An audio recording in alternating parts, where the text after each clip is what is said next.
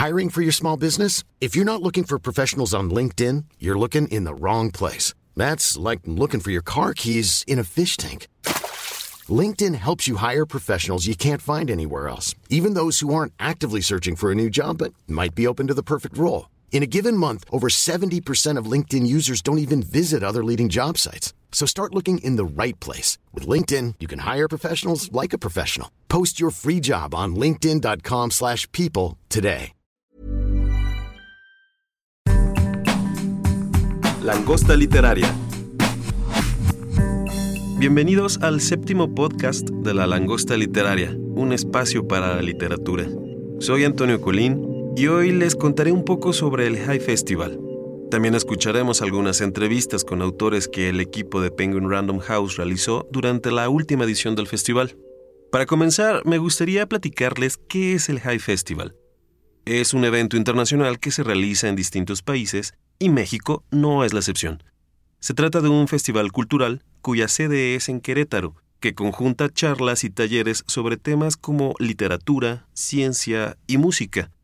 En la edición de este año, Penguin Random House participó en actividades y charlas con varios de sus autores. Para compartirles un poco del festival, escucharemos tres entrevistas con algunos que pudieron acompañarnos durante el evento y que platicaron con nosotros sobre sus libros y otros temas que estoy seguro les interesarán. Comenzamos con Luis Jorge Boone, quien platicó con Diana López sobre su última novela, Toda la soledad del centro de la Tierra, la literatura del norte, la violencia en México, la situación de los migrantes en nuestro país y el contexto social actual. Escuchemos. Hola, ¿qué tal? Es un gusto tenerte aquí, Luis Jorge Bon, en, esta sesión de la Langosta Literaria. Es un placer tenerte con nosotros, justo pues en el marco del Hey Festival.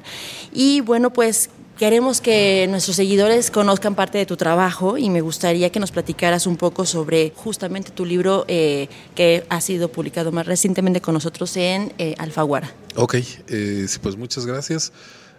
Ahorita lo que, bueno, lo que vine yo a, participar en el, en el Festival Querétaro es a presentar el día de mañana la novela Toda la soledad del centro de la tierra en la librería El Sótano. Y bueno, el siguiente día voy a eh, tener una charla con Carlos Velázquez. Vamos a hablar sobre literatura, sobre literatura del norte, este y bueno, pues la, novela eh, lo que de lo que trata es de una historia, de la historia de un pueblo que es eh, arrasado por el crimen organizado por, esta, esta, realidad que ha pasado ya varias veces eh, y que sucede en nuestro país desde hace años.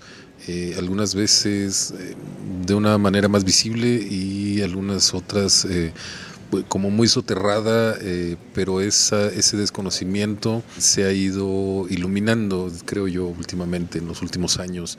Yo creo que tenemos una historia de violencia de hace 30 años más o menos que no sabíamos que la vivíamos, que no sabíamos qué era lo que pasaba en eh, pueblos de México, en eh, lugares distantes o eh, donde pues no existía una autoridad real o donde no existía una, sociedad que pudiera resistir o repeler este tipo de, realidades, de ataques, de, violencia.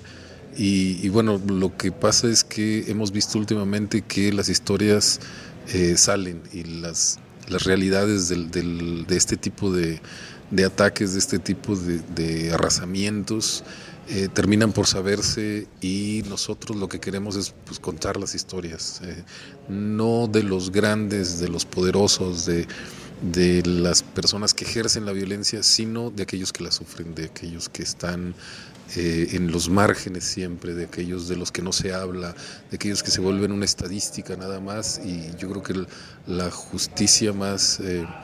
Eh, eh, más inmediata que, podemos este, pedir es que no se conviertan en eso, sino que sean una presencia y que sean un recuerdo y que queden, digamos, sus, sus vidas, sus muertes, sus suertes eh, inscritas en la sociedad y que no se olvide. Entonces, la, la novela va un poco de, de, eso, digo, además se tratan otras cosas mediante los personajes, un poco la ficción, la memoria, eh, la realidad, el testimonio. Eh, y bueno, más o menos, más o menos de eso va. En algún momento se hablaba de la, la, lectura y la escritura del norte y se identificaban justamente, como hablaste, de esa franja fronteriza de nuestro país. Sí. Sin embargo, ya muchos de estos textos puede abarcar el resto del territorio nacional. Sí, eh, lo que pasa es que teníamos una idea eh, de que la violencia solamente se ejercía en el norte, ¿no? Eh, pero luego nos fuimos enterando de que no, resulta que no, que hay otras regiones del país y, en todo el país hay fosas, ¿no?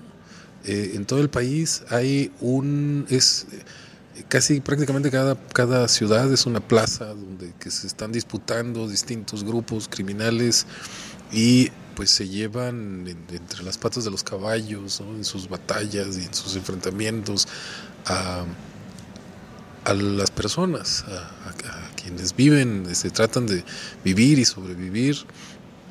Y lo que yo creo es que nos hemos dado cuenta de que somos, a pesar de que somos muchos Méxicos, tenemos eso en común.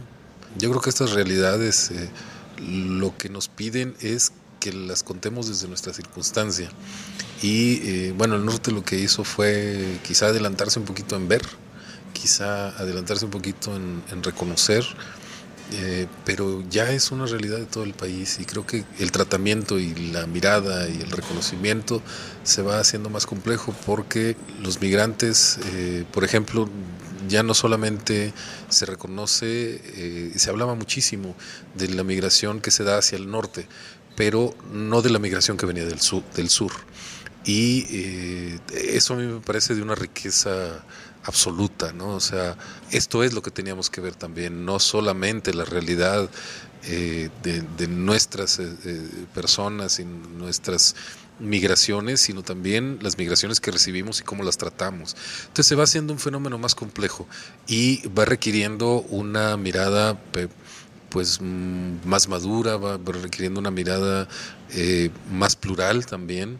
Dejemos de, ignorar, digamos, que pasa esto porque somos un país que tiene una historia que no nos habían dejado contar porque nos habían dado una versión oficial y ya no estamos aceptando la versión oficial. Entonces, para esto son estas miradas, estas obras como eh, Emiliano Monge, como Antonio Ortuño, como Fernanda Melchor, eh, autores, autoras que han, digamos, eh, contado esta, este otro lado de la realidad. Dentro de las sutilezas de tu, de tu novela está la musicalidad.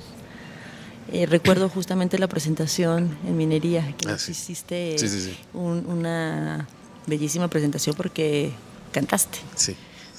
¿Crees que nos puedas regalar tantitito de una de ellas? Sí, bueno, eh, para mí era muy importante poner esto, eh, hacer esta presencia, porque en el proceso de la escritura estaba en medio eh, el pueblo, el pueblo, la, la voz plural, este, este especie de coro griego que así se me ocurrió contarlo eh, diciendo nosotras las mujeres, nosotros los hombres, nosotros los vivos, nosotros los muertos, eh, nosotros que tenemos dolor, nosotros que desaparecimos, nosotros a quienes nos desaparecieron, nosotros los violentados. Y, y todavía más en el centro está el niño, que es el chaparro. Eh, que es pues, prácticamente la mirada que, que, une toda la, la, novela y que engloba un poco a las vidas de los personajes y los, eh, nos conduce eh, a, través de su, de su paso de la inocencia a las violencias de la vida adulta. Eh, pero hay otro personaje que a mí me, gustó mucho encontrármelo, este, necesitarlo y, después incorporarlo a la, novela e irlo descubriendo ahí, que es la abuela librada. es una señora pues, muy recia, es una señora eh, es una matriarca que, ha mantenido a su familia unida en la ausencia de los hombres, es la que guía con mano dura, pero también la que quiere. Eh, y también la que a veces este, cuando se toma una copa de más empieza a cantar.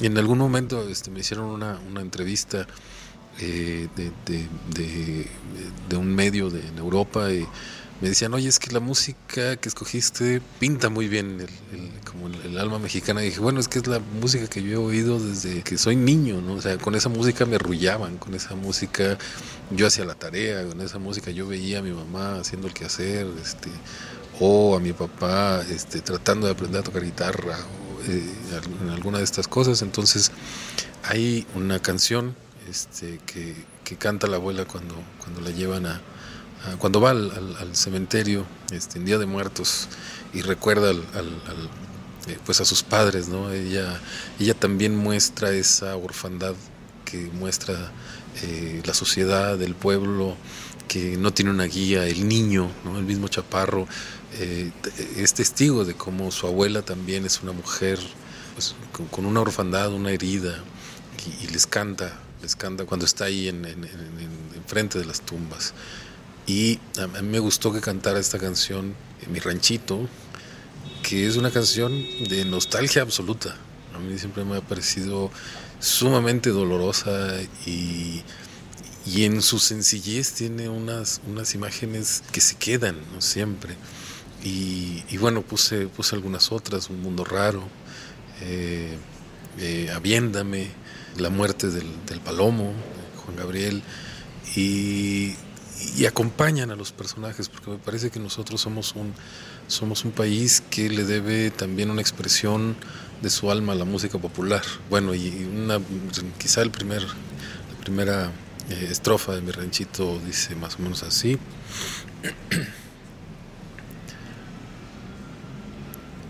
Allá al pie de la montaña donde se oculta temprano el sol quedó mi ranchito triste y abandonada ya mi labor Entonces eso es más o menos lo que canta la abuela, este, que yo creo que es una canción que habla sobre todo de extrañar la vida que ya se fue. Qué bello se escuchó eso, muchas gracias. Luis, cuéntanos, ¿qué estás leyendo? Ahorita estoy leyendo una novela de, perdón, un libro de cuentos de una eh, novelista, cuentista irlandesa, eh, Edna O'Brien eh, justo está en de bolsillo, este, de, Penguin Random House. Es una cuentista maravillosa, se llama Objeto de Amor. La, compilación de, cuentos es, es sorprendente por el manejo de las historias, pero sobre todo eh, por el retrato de las emociones, cómo su prosa puede contar, eh, como ir desgranando, cómo el amor se transforma en odio, como una pareja de amantes se transforma en perfectos desconocidos, como un enamoramiento se transforma en un olvido, eh, como la niñez se transforma en la vida adulta. Me encanta. Nunca la había leído, pero tenía muchas ganas, sobre todo porque autores que yo admiro mucho, como Alice Munro o como Philip Roth, dicen que, Edna O'Brien es es muy buena y yo dije, bueno, tengo que hacer caso a Alice Munro, porque a mí me encanta Alice Munro. Eh, y estoy descubriendo que sí, es muy justificada la, admiración y se llama Objeto de Amor. Es un libro de, cuentos de 400 páginas que se va, pero sin sentir. Y por último, cuéntame eh, cómo te está tratando este festival, el Hey Festival aquí en Querétaro. Eh, bueno, a mí me encanta. la, verdad es que yo disfruto mucho la, el contacto con los lectores y la posibilidad de abrir canales y la posibilidad de llegar un poquito más eh, a más personas, eh, de platicar con gente nueva o de platicar con los amigos o eh, esta charla que voy a tener con, con Carlos Velázquez este, cuando le platiqué a mi hija más o menos lo que iba a hacer, me dijo, oye, pero si a él lo conoces hace 20 años, dije, sí, hija, creo que vamos a hacer, a, platicar de lo mismo que hemos platicado este, todos estos años, pero espero que con menos groserías, este, o, bien eh, con, con, personas nuevas, ¿no? este, con, con, con el público. Eh, y bueno, pues yo, siempre participo encantado. Además, Querétaro es una ciudad muy, muy bonita que se camina, donde se come muy bien y pues estoy disfrutando mucho el Hay. Pues muchísimas gracias Luis y bueno, esperamos que sigas disfrutando este festival. Gracias. Luis Jorge Boom toca un tema muy interesante, las voces de nuevos escritores que cuentan una historia distinta a la oficial. Y justo menciona a Fernanda Melchor, una autora que recientemente recibió en Alemania el Premio Internacional de Literatura 2019 por su obra Temporada de Huracanes. Escuchemos la conversación entre Miriam Baca y la autora sobre su nueva novela, lo que está leyendo actualmente y qué es lo que más le gusta del High Festival. Fer, buenas noches, muchas gracias por aceptar esta mini entrevista así de de sorpresa. Esto es para nuestro podcast de La Langosta Literaria. Son cuatro preguntas sencillas, divertidas. Y la primera sería que nos hables un poco de tu próxima novela. Lo que puedas. Sí. Ah, bueno, antes que nada, muchísimas gracias Miriam, es un placer. Me agarraron un poco de sorpresa, pero pues todo por la langosta literaria, por supuesto. bueno, eh, estoy trabajando en una novela que se llama Paradise. Es una novela que creo que abunda, y de lo poquito que puedo eh, hablar todavía, es eh, abunda de unos temas que me han interesado siempre, como es la violencia. Un poco ahondar qué es lo que está pasando en nuestro país y por qué hemos llegado a los grados de violencia a los que hemos llegado. También es una novela que aborda todo desde una perspectiva muy joven, ¿no? Eh, es, ha, sido, ha sido todo un reto para mí escribir eh, esta novela que también eh, recurre un poco al, digamos, al tópico del trópico oscuro, que es algo que a mí, como nacida en Veracruz, siempre me ha interesado también. Y ha sido todo un reto construir esta nueva novela, pues si bien llevo varios años trabajando en ella, y incluso parte de sus orígenes eh, eh, de esta historia viene incluso antes de temporada de huracanes. Eh, ha sido un poco difícil escribirla con toda esta pues alaraca que ha habido en torno a temporada de huracanes y las múltiples invitaciones que he recibido y también los premios que ha recibido temporada de huracanes y me ha costado un poquito de trabajo concentrarme, digamos, pero es una novela que yo espero que los lectores disfruten mucho eh, va a ser muy fuerte, muy oscura, por supuesto, y muy intensa, como, como lo que caracteriza mi escritura. Pues ya, ya, la queremos, ya la queremos leer. Eres una lectora voraz. ¿Qué estás leyendo en estos momentos, Fer? Eh, soy una, eh, no sé si voraz, pero me gusta mucho clavarme en ciertos, en ciertos libros. Ahora estoy leyendo Santuario de William Faulkner porque tiene mucho que ver con también otro trabajo, otro, otro proyecto en el que estoy eh, trabajando. Todavía no tiene nombre, entonces no te puedo platicar tanto, pero siempre escribo varias cosas al mismo tiempo, ¿no? En diversos grados como de, de, de, em, trabajo o de perfeccionamiento.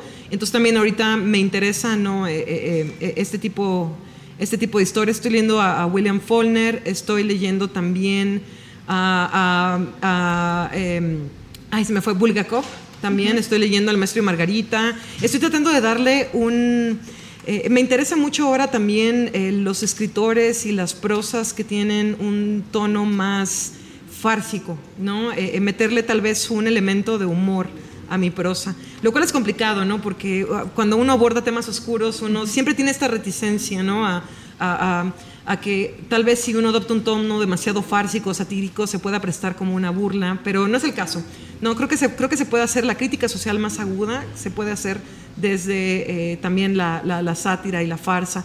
Bien nos los ha demostrado, por ejemplo, Emiliano Monge con este, La superficie más honda, ¿no? Estos cuentos breves, crueles, ¿no? Y, y es algo que he tratado como de incorporar y, estoy leyendo estos autores eh, por el momento y un montón de cosas que se me escapan un poquito. También eh, tuve la fortuna de ser jurado de varios premios de, novela este año, entonces eh, andan por ahí muchos manuscritos y muchos libros publicados también este, en la casa. Tenemos todo un librero de libros que vamos adquiriendo y, nos pasan y no hemos tenido chance de, de leerlos. Sí, sí, no. a veces uno quisiera que, que, que la chamba del escritor fuera solo de leer, ¿no? Pero bueno, hay que también eh, escribir de vez en cuando y, tener otro, atender otro tipo de compromisos. una pregunta sencilla. ¿Qué es lo que más te gusta del Hey?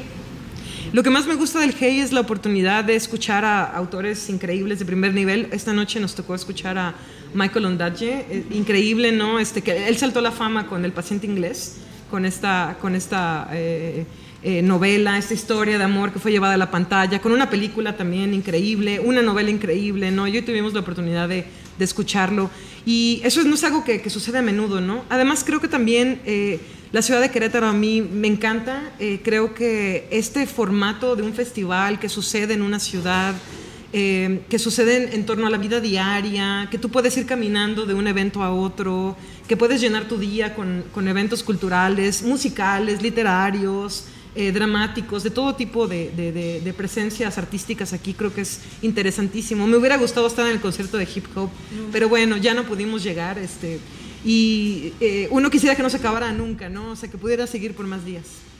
Muchísimas gracias, Fer. No, de nada, gracias a ustedes.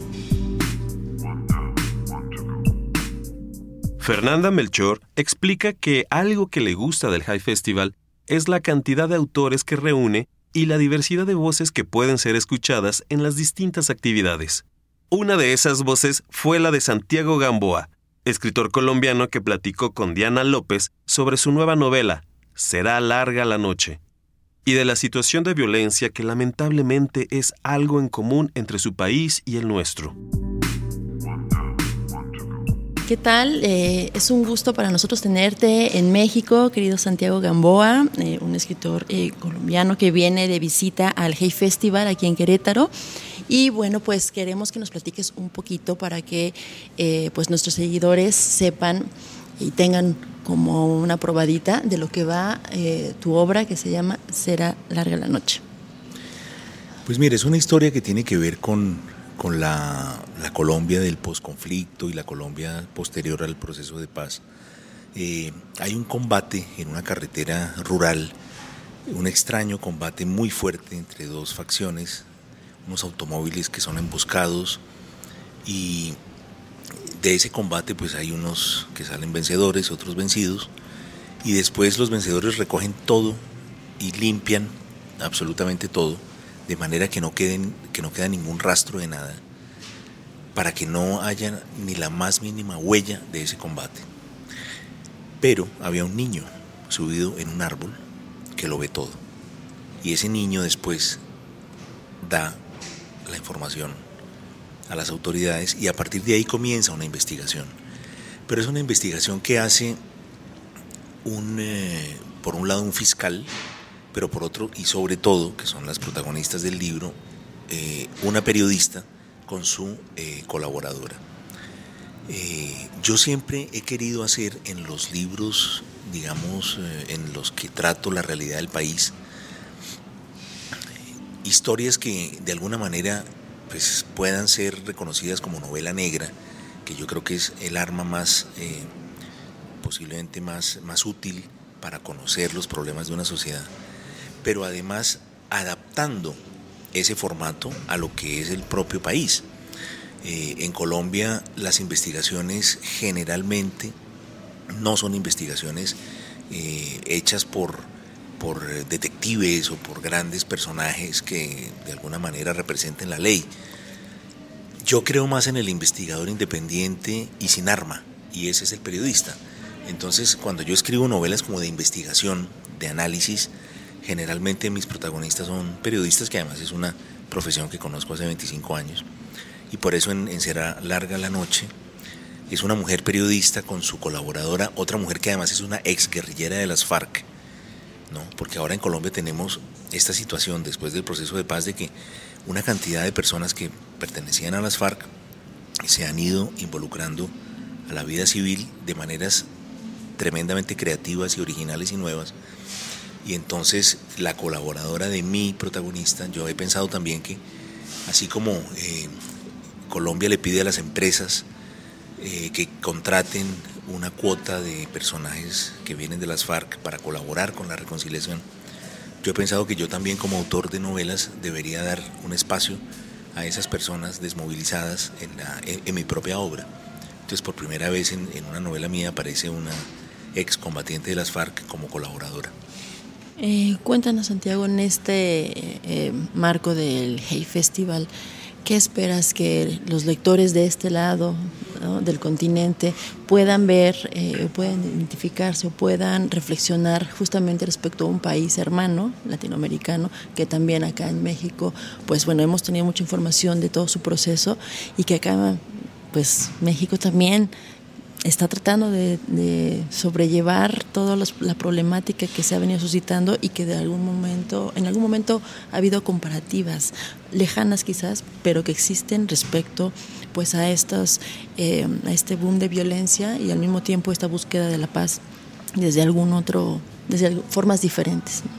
Bueno, México tiene la, pues yo siempre que vengo a México les pido muchas disculpas porque eh, de alguna manera la gran tragedia de México proviene de Colombia, que es el narcotráfico. Eh, cuando a finales de los 80 le preguntaron una vez a García Márquez qué iba a pasar con el narcotráfico, él dijo se va a ir para México. Y tuvo razón, por desgracia.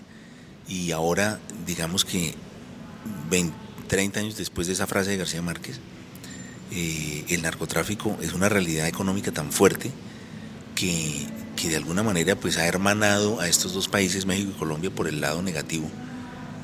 Es decir, tenemos el mismo problema, tenemos la misma eh, enfermedad social. Pero bueno, pero se está, se está luchando contra eso, se está tratando de salir. En el caso de mi novela, hay un, hay un mundo que también comparte México y, y América Latina y que está en el centro de la investigación y del del elemento central argumental de mi libro, que son las iglesias evangélicas.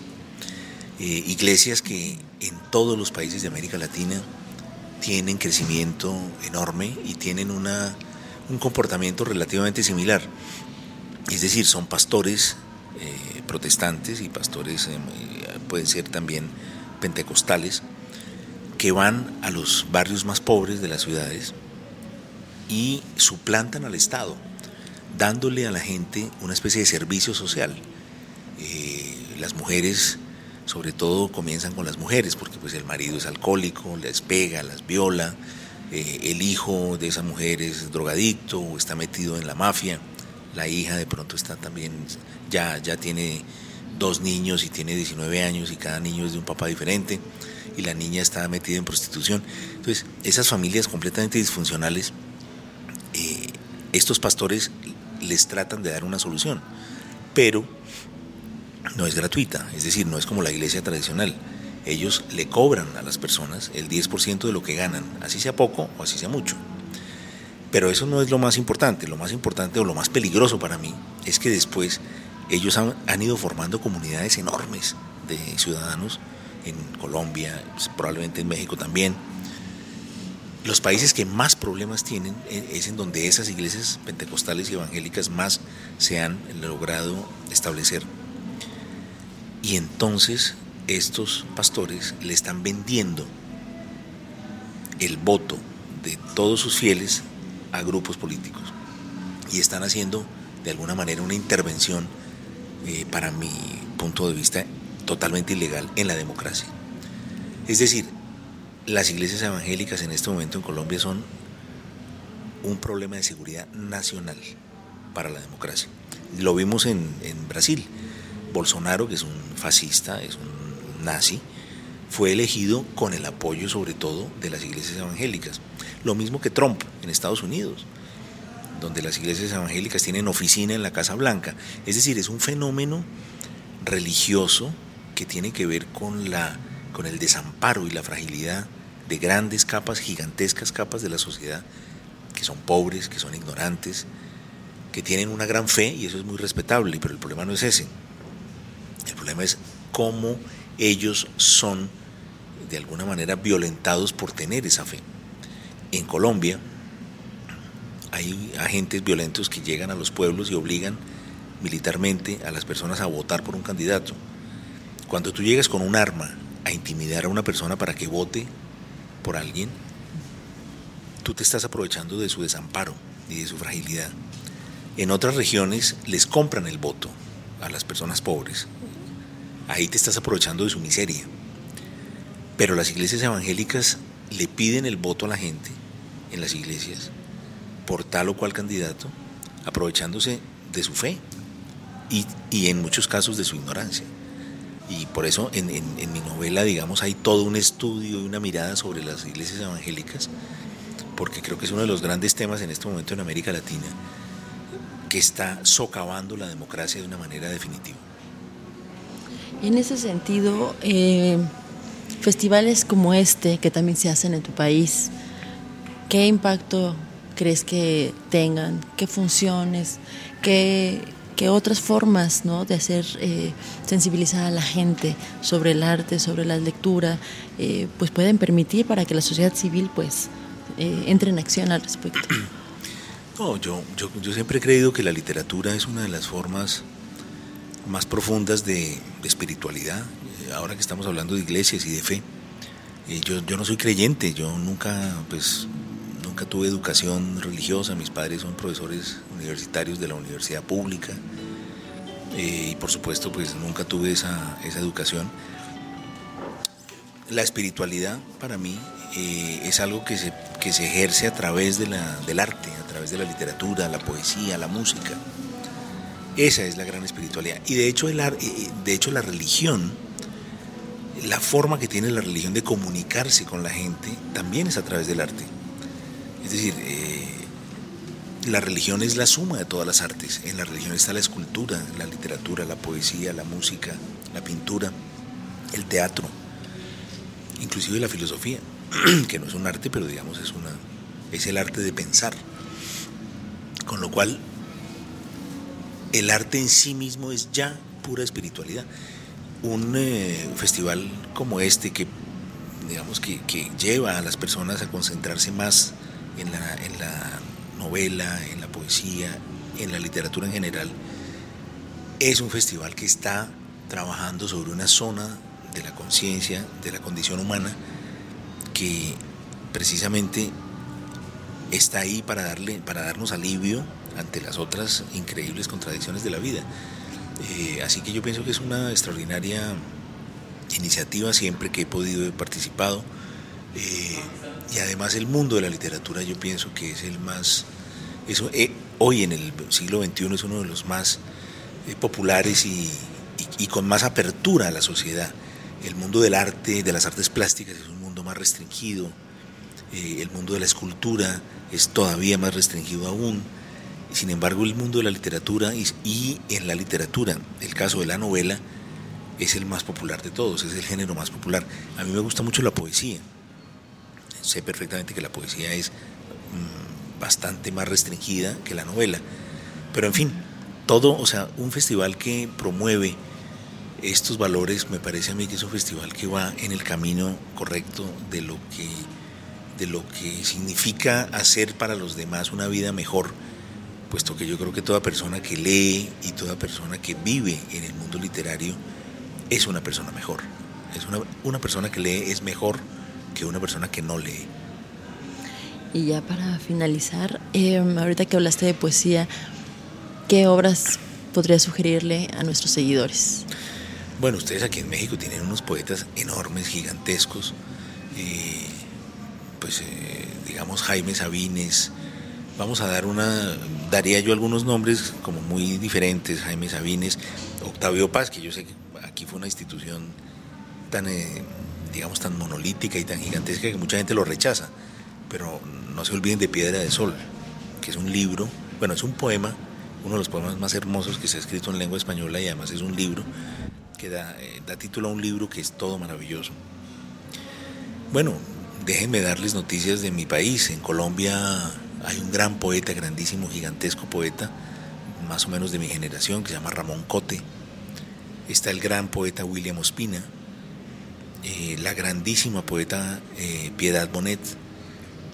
Eh, yo creo que la poesía y la novela son géneros muy diferentes. es como si fueran islas distintas en un archipiélago. En las islas de la poesía pasan cosas diferentes de las que pasan en las islas donde de los novelistas. El novelista es, es más prosaico. El novelista, yo siempre he creído que es como la clase obrera de la literatura. Eh, se pone un mono de trabajo, está ocho horas casi que con herramientas en las manos, después de, termina su jornada y se pega una ducha y se va a tomarse una cerveza en la esquina con sus amigos. El poeta en cambio es como la nobleza. Cada palabra es como un parto extraordinario, pero claro, lo que logra ese poeta eh, está muy absolutamente por fuera del alcance del novelista. Un festival como el High Festival reúne personas para las cuales estas cosas son importantes y por eso me parece maravilloso. Muchas gracias, Santiago. Santiago Gamboa describe perfectamente la manera en que eventos como el High Festival inciden en la sociedad, ya que, como él menciona, toda persona que vive en el mundo literario es una persona mejor. En definitiva, se trata de un festival especial que no solo conjunta autores, científicos, artistas y músicos de distintos países, sino que sirve como plataforma para difundir conocimiento opiniones y distintas perspectivas que promueven el diálogo y la empatía, aspectos que hoy como sociedad necesitamos mucho. Como cada año, el High Festival nos dejó grandes charlas, lecturas y un inmenso número de actividades. ¿Qué podemos esperar de la edición 2020? Las expectativas son altísimas, pero estamos seguros que no nos decepcionarán y que continuará siendo uno de los encuentros culturales más importantes del año en donde Penguin Random House y La Langosta Literaria estarán presentes. Muchas gracias a las personas que nos pudieron acompañar durante el festival y también gracias a los que se tomaron el tiempo de escuchar este podcast. Gracias por acompañarnos y hasta la próxima.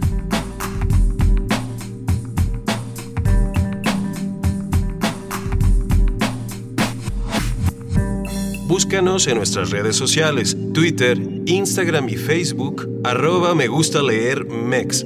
Y en YouTube, me gusta leer México.